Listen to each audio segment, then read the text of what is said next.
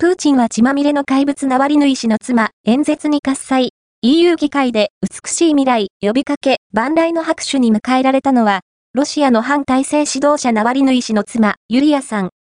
EU、ヨーロッパ連合の議会で行った演説で次のように訴えた。ナワリヌイ氏の妻、ユリアさん、あなたが相手しているのは政治家ではなく、血まみれの怪物です。フランス・ストラスブールの EU 議会に招かれたユリアさんは、プーチン大統領が夫を殺害したと強く非難。その上で、夫の意思を継いで反体制運動を続けると宣言した。ナワリヌイ氏の妻、ユリアさん、あなたが相手しているのは政治家ではなく、血まみれの怪物です。プーチンは、組織化された犯罪組織のリーダーです。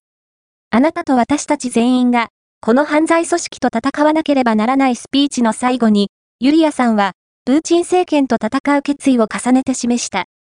ナワリヌイ氏の妻、ユリアさん、未来のロシアが、どのようなものになるのか、夫は見えないだろうが、私は、彼の夢を叶えるために全力を尽くします。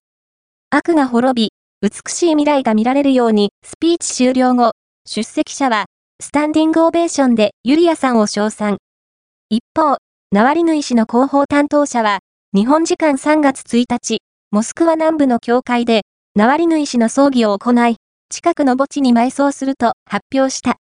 ユリアさんは、自身の SNS を更新し、プーチン政権に対し、邪魔をしないで、と訴えている。